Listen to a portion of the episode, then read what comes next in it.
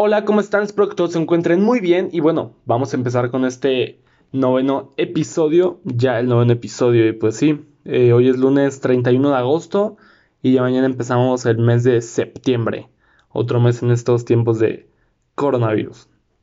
Pero bueno, solo nos queda seguir optimistas, ya saben. Y bueno, mencionando el optimismo, como se pueden dar cuenta en el título del día de hoy, vamos a hablar de el miedo al futuro. Y pues yo lo del optimismo lo veo como una contraparte de todo esto del miedo al futuro. ¿Por qué elegí el tema del miedo al futuro? La verdad se me hace un tema muy interesante cómo es que todas estas ideas pesimistas, todas estas, ideas pesimistas a final de cuentas, eh, se pueden llegar a meter tanto en la cabeza de alguien al punto de verse afectadas incluso acciones como su manera de tomar decisiones. Se me hace muy muy interesante eh, y a decir verdad es un tema que he estado como pensando mucho últimamente y más que nada se me hace interesante porque yo jamás había sido una, jamás había sido una persona con este tipo de ideas. Siempre había sido como de cierta emoción a las cosas que venían, a las cosas que iban a suceder, jamás visto desde el miedo. Y me hace preguntarme por qué hasta ahora, o sea, por qué hasta estos momentos es que me está sucediendo esto. Y pues sí, o sea, tampoco eh, de una manera agobiante, no es como que esté mal ni nada, pero pues sí es un tema que ha estado como que ahí últimamente en mi cabeza y cuando digo últimamente no me refiero semanas ni, ni días, o sea, me refiero como de meses. Pero pues sí, es algo que ha estado ahí y pues le he estado dando, le he estado dando vueltas en la cabeza. Entonces me puse a investigar un poco de esto y bueno, vamos a comenzar con el episodio. ¿Qué es el miedo al futuro? Eh, o bueno, más bien de dónde nace. Nace de la incertidumbre, eh, más que nada del temor a no saber qué es lo que va a suceder próximamente. Que a final de cuentas el no saber qué va a suceder próximamente es algo muy normal. Realmente nadie sabe a ciencia cierta qué es lo que va a suceder próximamente. Y todo esto de la gente que predice el futuro y esas cosas, yo la verdad soy cero creyente de todo eso, pero bueno, cada quien tiene sus ideas. La incertidumbre puede atraer problemas como la ansiedad, nerviosismo, síntomas de angustia y preocupación, todos estos motivados por el temor a lo que eh, todos motivados por el temor a lo que sucederá próximamente. Pero pues también hay que tomar en cuenta que es normal tener miedos. Es normal tener miedos, la cosa es mantenerlos lo más bajo control posible. Porque, o sea, bueno, siempre va a existir esto del miedo al futuro porque realmente es como de la incertidumbre. Pero cuando uno no le tiene miedo, obviamente pues no se le puede llamar miedo. Más bien nada más es como esa duda, como esa intriga de saber qué es lo que va a suceder. Ya cuando empiezas con ideas pesimistas es cuando pues podría decirse que es como cierto miedo al futuro. Y hay que aprender a vivir con ello, hay que aprender a manejarlo, tenerlo bajo control, porque la, la incertidumbre es algo que va a estar ahí siempre en nuestro día a día, jamás se va a ir. Cuando se activa el miedo a lo que vendrá, fácilmente podemos entrar en un bloqueo y paralizarnos. Eh, pues sí, es cuando la persona ya incluso se, lo que les decía, ¿no? Que se puede ver afectada su manera de tomar decisiones, porque todas las decisiones que toma las hace para no salir de su zona de confort y no entrar a lugares desconocidos, porque a final de cuentas el futuro es un lugar desconocido. Y no me refiero que no entre al futuro porque sería como, no, no se puede parar el tiempo, pero me refiero de tratar de irse por el camino más conocido, más fácil para uno, esto a final de cuentas pues no está bien. No está bien como ponerse el pie uno solo en su desarrollo. Eh, más que nada para esto les tengo como unos ejercicios prácticos contra eh, la incertidumbre. Les repito que, o sea, nada más es como para aprender a vivir con ella. Realmente yo no creo que sea posible deshacerse 100% de la incertidumbre. Nada más es como aprender a entenderla como es un sentimiento y punto. Eh, primero, identificar las emociones que generan la incertidumbre. La verdad es que puede venir de, de muchos lugares. Puede venir de el no saber qué es lo que quieres estudiar, eh, etc. Dos, comprender por qué están ahí esas emociones y de dónde provienen. Entonces, si ya sabes de dónde provienen, hay que comprender que están ahí porque es natural que estén ahí y punto. No hay que clavárselo, repito. 3. Eh, que la incertidumbre no sea el centro de tus pensamientos. Mantente pensando en otras cosas. Eh, actualmente hay muchas cosas que puedes hacer. Puedes, no sé, encontrar algún youtuber que te guste, leer, puedes ver una serie, puedes ver películas, puedes tocar algún instrumento, puedes dibujar, puedes hacer muchas cosas. Entonces, el punto es distraerse, no quedarte pensando en eso ahí. Eh, bueno, eh, cuatro, cambia el foco de atención, deja de atender a la incertidumbre y piensa en ti y en tus potenciales. Realmente todos tenemos muchos potenciales y a veces no pensamos demasiado en ellos como deberíamos. Entonces cada vez que llegue algún sentimiento de incertidumbre, pues sí, está la incertidumbre, pero también tienes que tener muy claro que tienes muchas fortalezas. Y eso, si tú lo tienes muy claro, créeme que vas a poder contra cualquier tipo de duda interna. 5. Sé flexible, no quieras controlarlo todo. Permítete la espontaneidad y comprueba que tienes derecho a equivocarte y más que nada aprender de las equivocaciones. Jamás vamos a poder tener como 100% el control de nuestra vida, de lo que va a pasar, porque pues no se puede, realmente no se puede tener ese control al 100%, aunque lo intentemos. Y a final de cuentas, el querernos apegar tanto a, cómo queramos que sucedan las cosas, nos va a traer problemas. Y hay que permitirnos de vez en cuando ser espontáneos y saber que tenemos derecho a equivocarnos. Y lo importante de equivocarse es aprender de esa equivocación y levantarse más que nada. Si tú te equivocas y te levantas, pues no hay ningún problema. El punto es levantarse a final de cuentas. La incertidumbre también puede surgir de no confiar en nosotros mismos y tener dudas acerca de las decisiones que tomamos y cómo nos manejamos en nuestra vida. A todo esto eh, hay un mantra que mi papá me llegó a decir en algún momento. Un mantra es esto, estas como frases que se supone que si, que si se supone que tú repites demasiado, las vas a hacer como algo muy normal en ti. Y al final de cuentas vas a estar atrayendo eso. Ahí también entra como la ley de la atracción y esas cosas. Pero, pues no sé, se me hace incluso una manera muy eficiente de, de entender que pues eres muy poderoso y esas cosas. Eh, esta dice así, no corro peligro, me amo y me apruebo, confío en la vida. Obviamente detrás de todo esto de, de la incertidumbre hay algo más a fondo todavía. Eh, a esto se le llama ansiedad anticipatoria. ¿Qué es la ansiedad anticipatoria? Son valoraciones del futuro, son valoraciones del futuro de una situación, pero siempre pensando en el peor desenlace posible. Es en lo que se basa todo lo del miedo al futuro. Eh, y la cosa aquí es que uno a veces no puede dejar de hacerlo. Como que sigue ahí la idea, sigue ahí la idea, sigue ahí la idea y no se va a final de cuentas. La ansiedad anticipatoria puede experimentarse de diferentes maneras. Incluso puede terminar en ataques de pánico. También hay que tomar en cuenta que los pensamientos negativos van a seguir alimentando esta ansiedad. Si nosotros tenemos bien en claro nuestros pensamientos y más que nada podemos identificar cuáles nos sirven y cuáles no, y como que dejar de tener tan presentes los negativos, pues nos vamos a sentir más tranquilos. En cambio, si seguimos dándole vuelta a los pensamientos negativos, esto lo único que va a hacer va a ser alimentar esa ansiedad.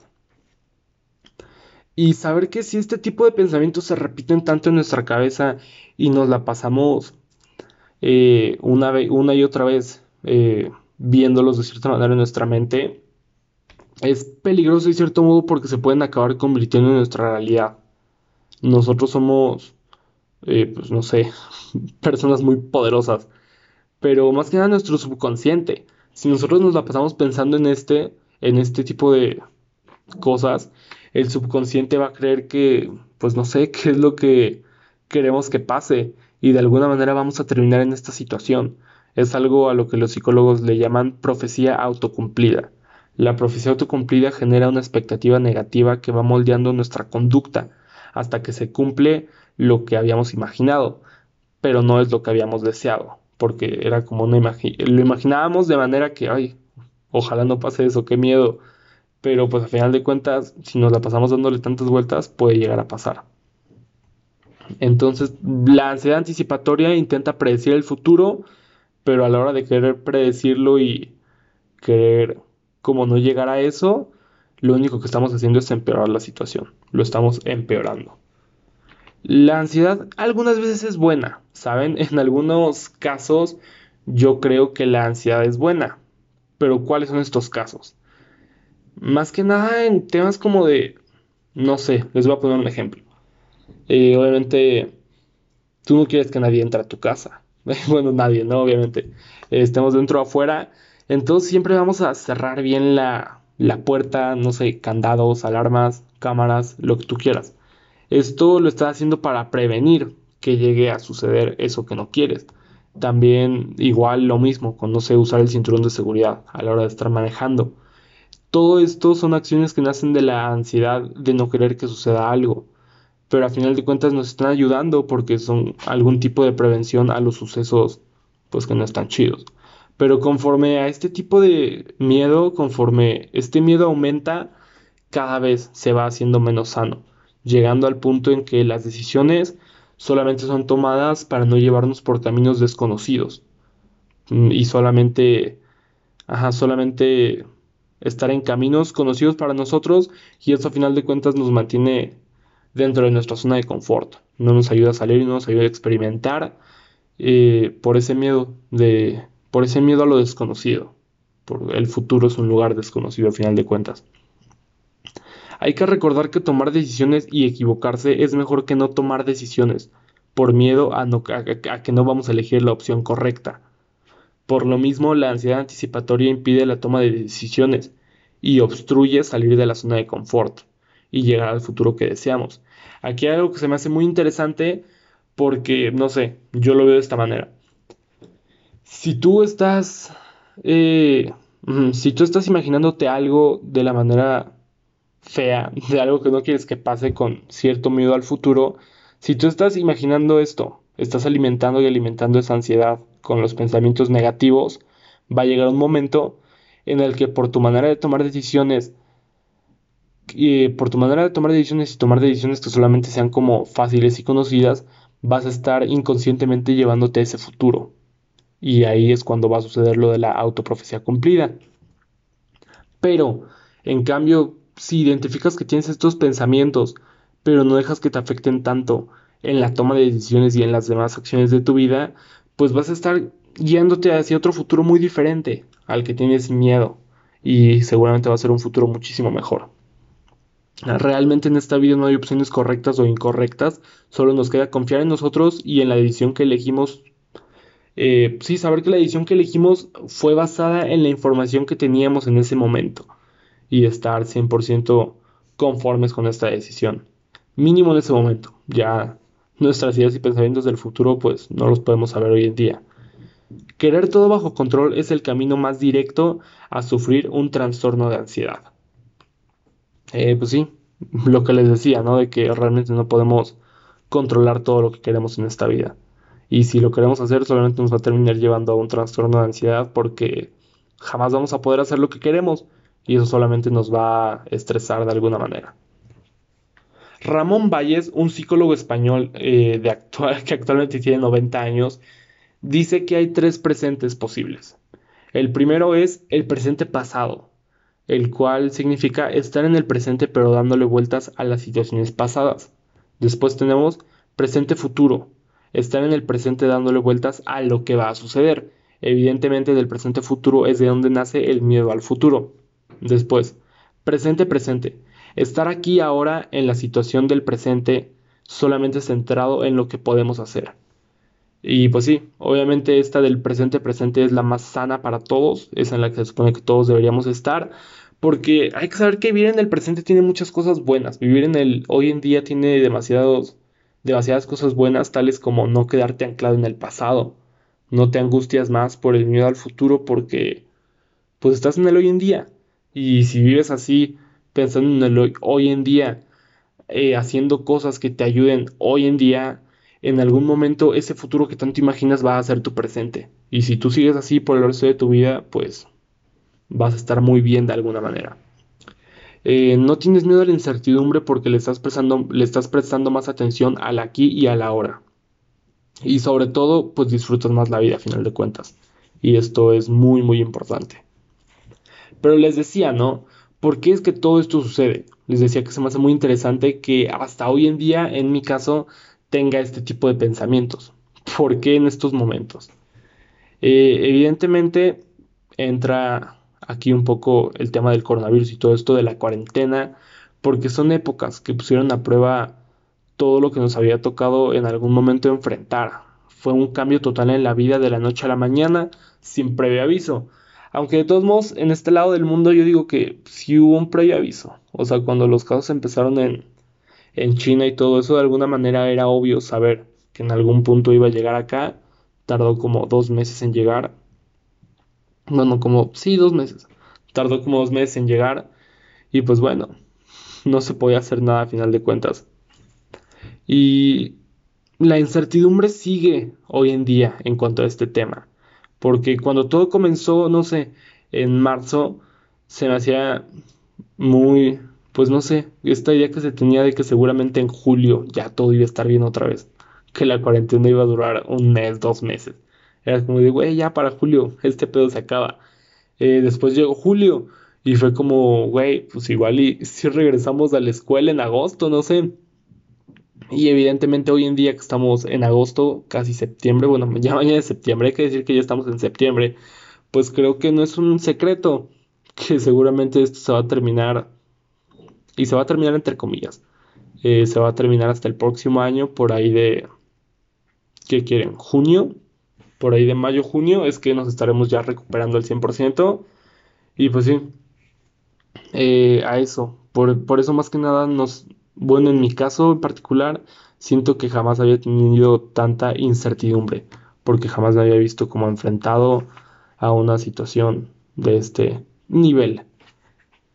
El estar encerrado tanto tiempo puede terminar en muchos problemas, tales como la ansiedad y el insomnio. Aquí es cuando estamos regresando al, bueno, no, no sé decir al punto de partida, pero es cuando estamos encontrando la raíz, que es lo que les mencionaba, ¿no? La ansiedad. Eh, y pues sí, el estar encerrado tanto tiempo puede terminar en problemas como ansiedad e insomnio. Según los expertos, según los expertos, lo vivido durante los meses de la cuarentena puede producir un incremento del malestar emocional y alteraciones anímicas. También está esto llamado el síndrome de la cabaña o el síndrome del miedo a salir, que pues es esto, después de una pandemia es una de las consecuencias psicológicas que deja. El no salir tanto tiempo de tu casa te hace sentir como en tu lugar seguro.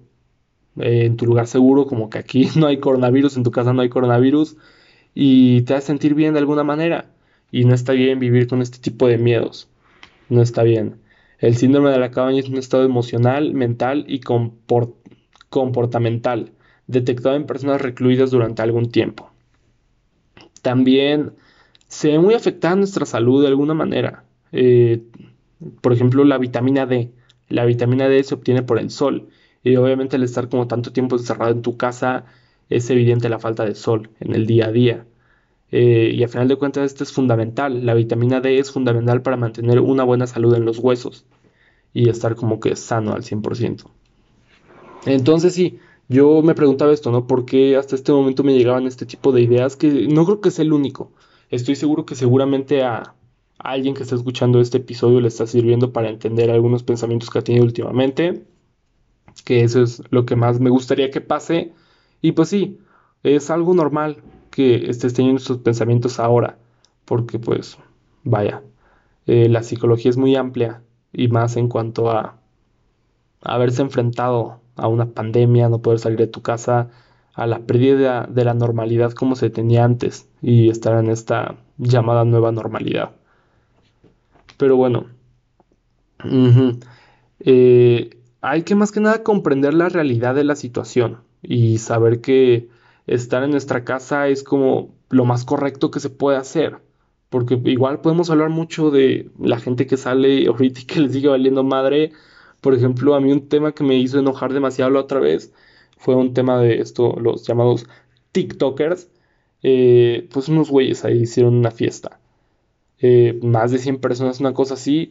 Y es cuando uno se pone a pensar, güey, neta que...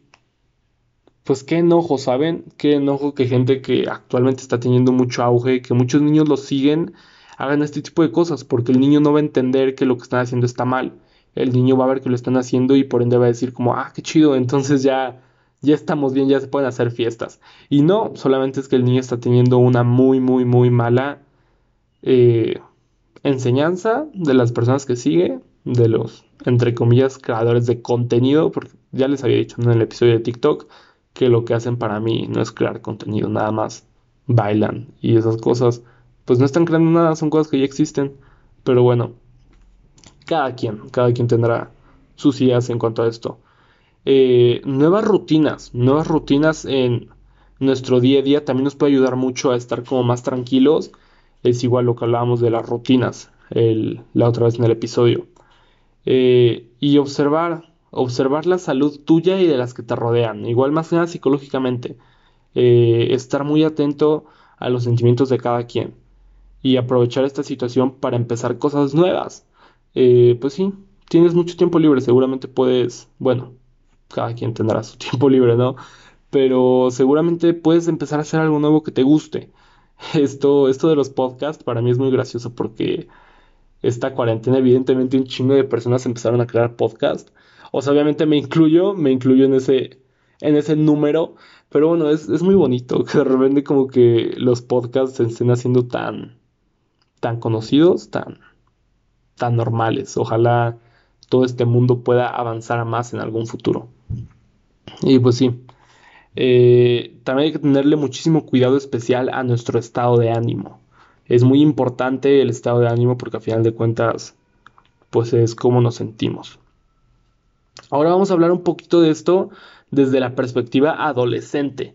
Siento que igual es muy importante porque evidentemente la perspectiva de todo esto de un adolescente a la de un adulto jamás va a ser la misma el cerebro adolescente funciona de una manera muy diferente a la del cerebro adulto. Por eso en muchas ocasiones las discusiones acerca de la naturaleza de los actos es tan diferente. Hay veces que el adolescente realmente, pues no es que no entienda, porque ya entiende evidentemente, pero la vida social resulta ser como que un factor que pega mucho en la vida de los adolescentes. Y por eso es que muchas veces los papás y cosas así pueden decir, no, es que eres un, no sé, eh, eres un vale madre, solamente te interesa lo tuyo, tus amigos, etcétera. Y pues no es que sea vale madre el adolescente, nada más es que esa es su naturaleza. Y hay muchos papás que eso no lo entienden y es cuando pues se empieza a crear cierto conflicto. Eh, hablando de todo esto de los adolescentes, hay un episodio del podcast de Nat, Nat Campos y Simón Vargas. Nat Campos, la youtuber, y Simón Vargas, el bajista de Morat. Eh, el episodio se llama Divagando sobre la adolescencia y otros embrollos. Fue el último que sacaron, si no mal recuerdo. Eh, el podcast oficialmente se llama Simón dice, nada contradice. Pero es muy buen capítulo y habla acerca de todo esto, un poco de la psicología adolescente, varios factores. Es muy bueno. Si quieren entender un poquito más a fondo, se los recomiendo. Eh, hay, que, hay que detectar muy bien los, ahora sí que, síntomas entre comillas que, bueno, no, los síntomas, eh, olviden esa palabra. Hay que saber que los adolescentes se pueden ver muy afectados, o sea, ya que se puede llegar a notar preocupación o, preocupación o tristeza, eh, hábitos de alimentación y sueño muy poco saludables, irritabilidad, bajo rendimiento académico, problemas de atención y concentración todo esto a raíz de lo que va haciendo la cuarentena, de estar como tanto tiempo pues encerrado, sin acceso a la vida social como estábamos acostumbrados. Es, es algo ahora sí que muy feo, podría decirse, porque el adolescente va en esta constante búsqueda, está en esta constante búsqueda y al estar en un punto en el que ya muchos estaban como que encarrera, encarrerados, eh, no sé, vida social, amistades, haciendo cosas y que de repente se hayan visto en la necesidad de parar tan en seco y estar como que tanto tiempo en su casa y este tipo de cosas, pues sí, sí pega psicológicamente. Y, y pues sí, pega psicológicamente a final de cuentas. Pero hay algo también muy importante que se me hace, en mi caso, de todo esto del miedo al futuro, se me hace un factor muy importante. Eh, la tecnología. Siento que pues evidentemente la tecnología cada día está avanzando muy, muy cañón y hoy en día es un tema que no se puede ignorar. Eh, cada día, bueno, no cada día, pero se están presentando nuevas tecnologías que van a ser las que van a definir los próximos años y por ende se viene un cambio muy, muy grande. Se vienen cambios muy grandes Y el punto es estar listo para estos cambios, saber que pues todo cambio es bueno de alguna manera y, y estar pues tranquilos ahora sí. Eh, en estos tiempos modernos la tecnología nos ofrece una gran ayuda para nuestros labores cotidianos y profesionales. La ciencia y la tecnología avanza cada día más y eso lo hace demasiado interesante pero pues a la vez un poco preocupante porque hay muchas personas que alegan que tantas tecnologías nos van a hacer perder la humanidad como la conocemos. Hay muchas, una de igual que ha sido muy sonada en estos últimos años son los autos que se manejan solos. A mí esto la verdad se me hace una locura en el buen sentido. Y no sé, también hay, hay unas cosas en cuanto a esto que no me gustan mucho. No me gustan mucho.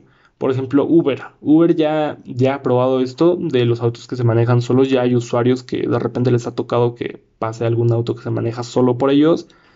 Y dicen que no, que su plan no es como reemplazar a todos los conductores en algún momento por estos autos que se manejan solos.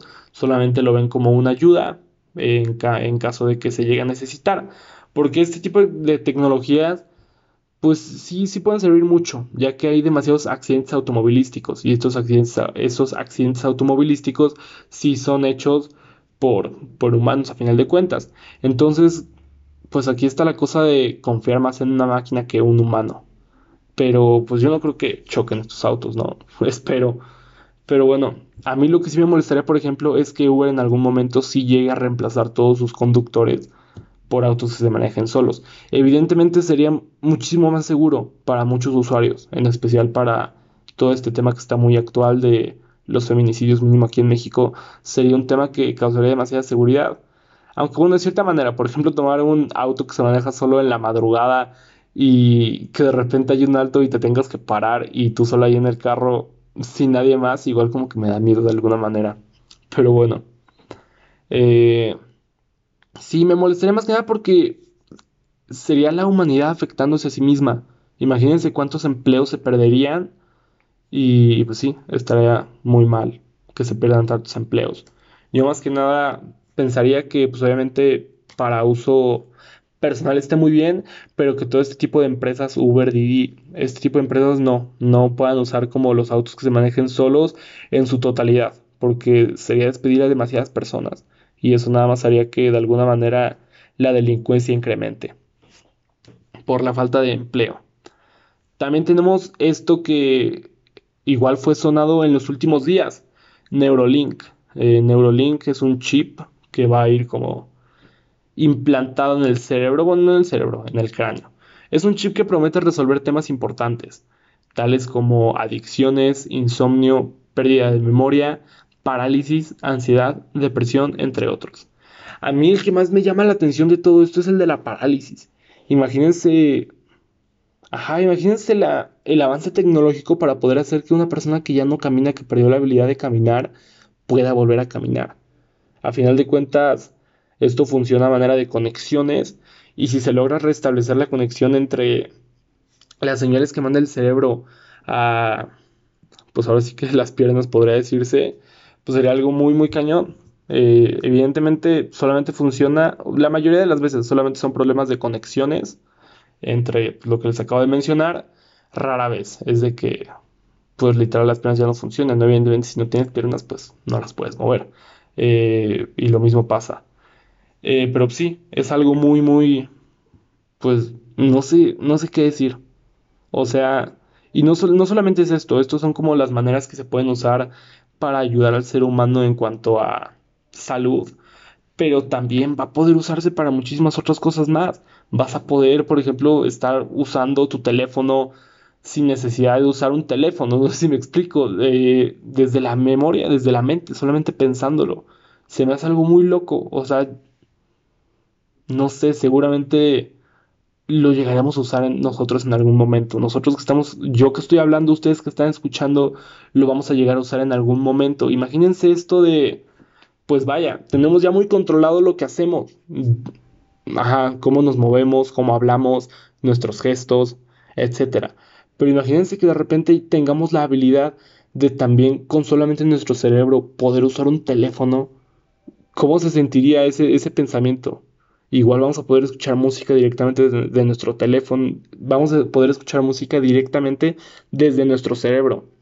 Y muchísimas cosas más, obviamente cosas más, más fáciles como apagar luces, prender luces, etc. Eh, y esto, pues igual hay gente que le puede dar miedo todas estas teorías conspiracionistas, el cerebro quiere espiar, el, gobierno, de que el gobierno quiere espiar tu cerebro, etc. Pero pues, no sé. Eh, no sé, cada quien tendrá sus ideas. Eh, de hecho el proceso de implantación de este va a ser muy sencillo. Para colocar este artefacto se va a contar con un robot, el cual realiza el proceso quirúrgico. Este es muy sencillo, de hecho dura menos de una hora. Y pues sí, es muy sencillo, dura menos de una hora. Eh, este dispositivo ya ha sido implantado en dos cerdos. Se implantó en dos cerdos. A uno se le puso durante dos meses y después se le quitó para demostrar que Neurolink puede ser retirado en cualquier momento sin consecuencia. No es como que te lo pongan y ya tu vida depende de esa cosa, te lo quitan y te mueres. No, para nada. Eh, es totalmente aparte. El otro cerdo actualmente todavía lo tiene y se están registrando pues todo lo que hace. Cada vez que al cerdo se le pone algo en la nariz, cada vez que come algo, Neurolink lo, lo detecta y, y pues sí, está muy muy cañón. Muy muy cañón. Pues no sé, hay personas que tendrán sus ideales a todo esto. Eh, Neurolink ideará un cordón neuronal artificial que podrá tomar el control de los cerebros de las personas. O sea, bueno, tomar el control no literalmente, pero va a poder trabajar a la par del cerebro. Es algo muy, muy impresionante. Eh, lo que les decía, con solamente pensar vamos a poder utilizar teléfonos, prender teles, apagar luces, etc. Eh, se empezará a probar a partir de ya. Se dijo que se empezará a probar en el segundo semestre de este año y pues ya entramos en el segundo semestre de este año.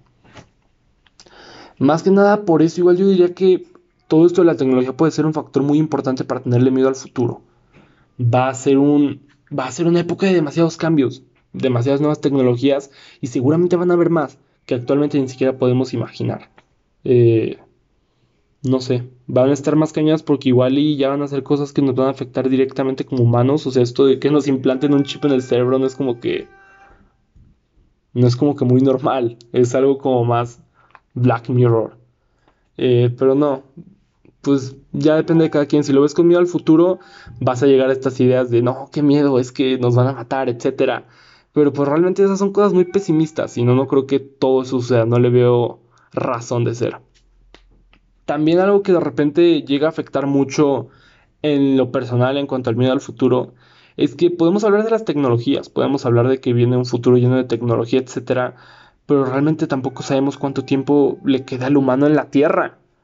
Eh, no sé, igual y los estoy llenando de cosas muy raras, ya como que no están entendiendo qué pase, pero no sé, yo la verdad igual tengo a veces mucha incertidumbre de, en cuanto a este tema, en cuanto a la Tierra, en cuanto al mal uso que le damos, la mala calidad de aire, el derretimiento de la capa de hielo de los árticos, eh, la expansión de los desiertos, pues son causas que a final de cuentas no nos están ayudando para nada, nos están, nos están deteniendo de cierto modo.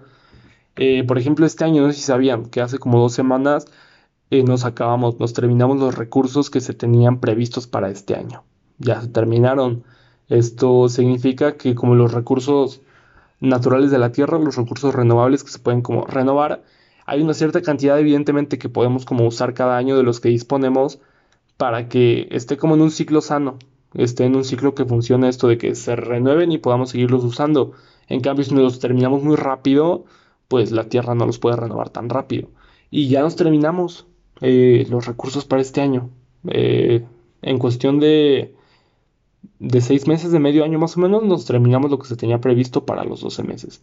Entonces, este tipo de cosas son las que me ponen a pensar como, güey, no, no creo que tampoco nos quede mucho tiempo aquí. Pero bueno, cada quien tendrá sus ideas. Igual y ya me estoy metiendo en cosas muy locas. Y pues sí, más que nada esto es algún tema que me intriga demasiado, el miedo al futuro. Ojalá, ojalá todas estas ideas pues solamente sean, ¿no? Lo que hablábamos de raíces, de estar como tanto tiempo encerrado en mi casa, que seguramente mucha gente más lo está pasando. Y pues hay que seguir tranquilos, hay que mantenernos lo más optimistas posibles y pues seguir. Con esto con esto, no tenemos de otra. Y bueno, eh, para terminar, la recomendación de la canción del día de hoy va a ser una canción que últimamente igual he estado escuchando demasiado. Me gusta mucho, se llama Glue, como pegamento en inglés, de Nat y Alex Wolf. Eh, estos chicos, no sé si alguien lo recuerda, eh, salió en una serie de Nickelodeon llamada Naked Brothers Band.